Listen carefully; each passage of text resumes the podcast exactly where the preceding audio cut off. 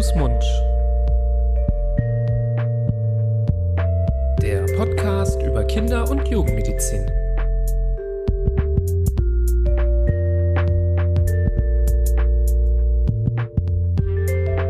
So, hallo und herzlich willkommen zu einer weiteren Folge von Hand, Fuß, Mund. Das ist euer Podcast über Kinder- und Jugendmedizin. Wir begrüßen euch heute zu einem neuen Format, das wir bei Hand, Fuß, Mund uns überlegt haben. Wir haben uns gedacht, wie wäre es mit Themen, die wir einmal kompakt für euch zusammenfassen nach Möglichkeit und wir versuchen uns dran zu halten in unter zehn Minuten. Das machen wir heute das erste Mal ähm, damit ihr ergänzend zu unseren Folgen, wo wir das lange besprechen, noch die Möglichkeit habt, schnell reinzuhören. Und so heute soll es um den Fieberkrampf gehen. Da stellt sich natürlich ganz am Anfang die Frage, was ist ein Fieberkrampf, lieber Florian?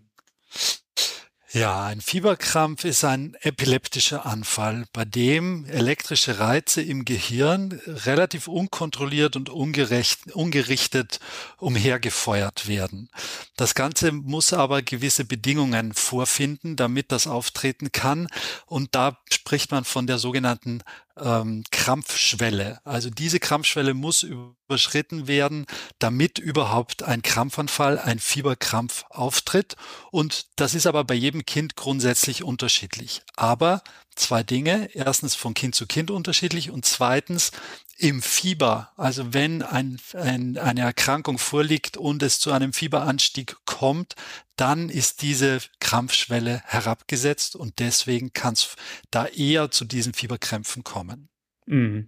Ja, das Ganze hat auch anscheinend eine genetische Grundlage, muss man sagen. Wir wissen, dass Fieberkrämpfe familiär auch gehäuft auftreten können ähm, und somit auch in Familien das Risiko steigt, äh, die das ohnehin schon von sich oder von den Geschwisterkindern kennt.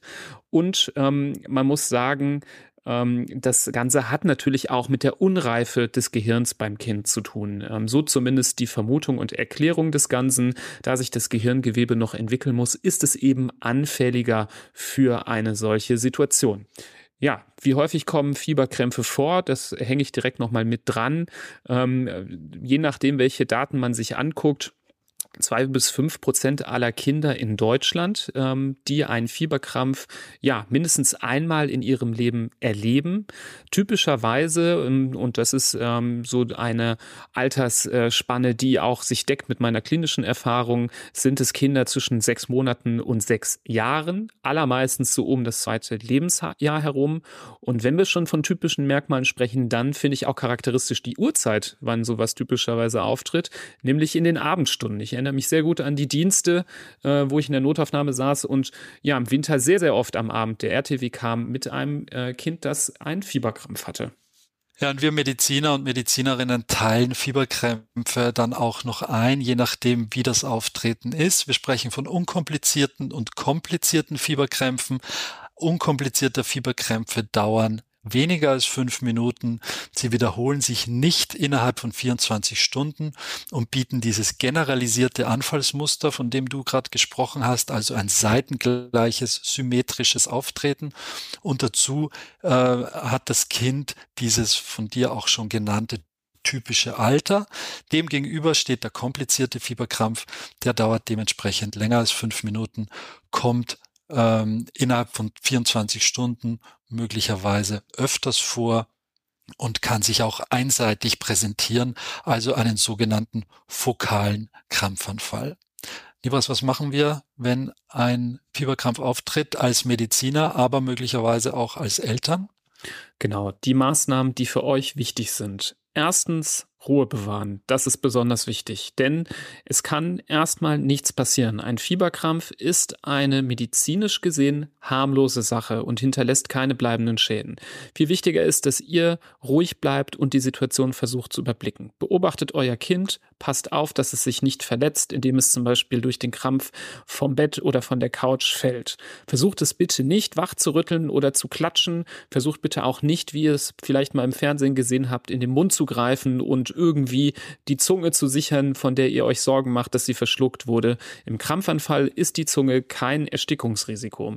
Es kann sogar zu gefährlichen Erbrechen führen, wenn ihr dort mit den Fingern im Mund manipuliert. In aller Regel hört dieser Fieberkrampf ohne Medikation, ohne dass irgendwer eingreifen muss, von alleine innerhalb von drei Minuten wieder auf.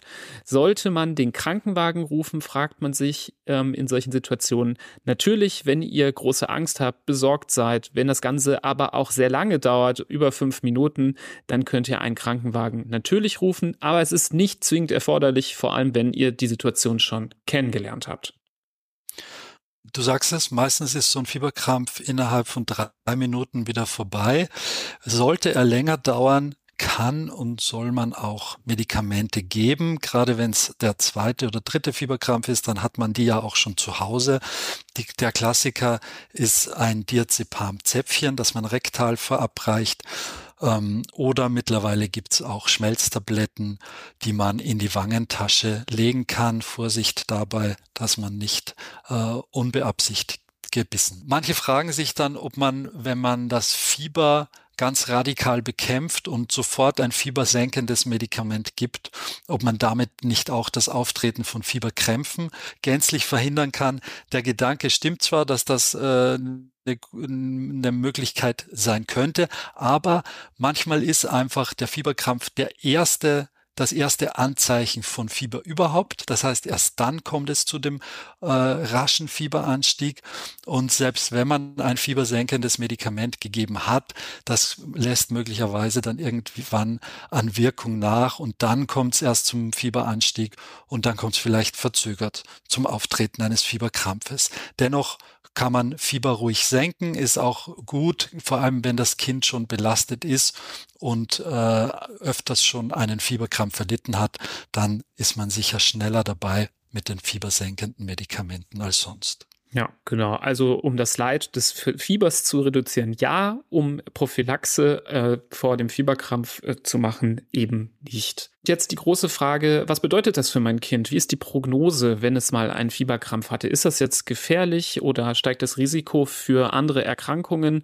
Grundsätzlich kann man, wie ich eben schon gesagt habe, nur nochmal betonen, dass Fieberkrämpfe, die ähm, zu den unkomplizierten gezählt werden, harmlose Ereignisse sind, die in aller Regel auch nur einmalig auftreten. Zwei Drittel der betroffenen Kinder haben nur einen Fieberkrampf ähm, im Leben überhaupt. Ähm, ein Drittel der Kinder hatten äh, Risiko, dass es nochmal auftritt, beziehungsweise bei einem Drittel ist es der Fall, dass sie zu Wiederholungstätern werden. Ähm, das Ganze ist dann auch nicht direkt äh, verbunden mit einer ja, Sorge, dass es irgendwelche anderen übergeordneten Probleme gibt. Ähm, natürlich muss man nochmal als ähm, zusätzliche Gruppe benennen, die Kinder mit den komplizierten Fieberkrämpfen. Hinter diesen Situationen ähm, kann natürlich auch mal mal was anderes stecken, ähm, auch mal eine Entzündung, zum Beispiel der Hirnhäute. Deswegen ist für uns die Einteilung in der Medizin so wichtig, dass wir abschätzen können, sind weitere Untersuchungen notwendig oder nicht. Viele Eltern machen sich Sorgen, ob das ein Problem ist für die Entwicklung und Intelligenz des Kindes, wenn es Fieberkrämpfe hat. Und da haben Auswertungen gezeigt, dass man sich hier keine Sorgen machen muss. Kinder sind nicht weniger intelligent oder verhalten sich ähm, schlechter oder später erst richtig, wenn sie mal Fieberkrämpfe hatten. Ähm, ein Thema ist aber relevant, nämlich das Epilepsierisiko. Wir haben ja gesagt, dass es auch ein epileptischer Anfall vom ja, pathologischen Vorgang im Gehirn ist. Und ähm, tatsächlich gibt es ein leicht erhöhtes Risiko, dass Kinder, die einen Fieberkrampf hatten, später auch eine Epilepsie haben. Diese äh, Wahrscheinlichkeit liegt in der Allgemeinbevölkerung bei 0,5 Prozent. Kinder, die mal einen Fieberkrampf hatten, eben vor allem die, die auch mehrere Anfälle hatten, haben ein Risiko von circa 2,7 Prozent in ihrem Leben eine Epilepsie zu entwickeln. Das ist also auch nicht sky high, aber es ist doch nochmal deutlich höher als bei der Allgemeinbevölkerung.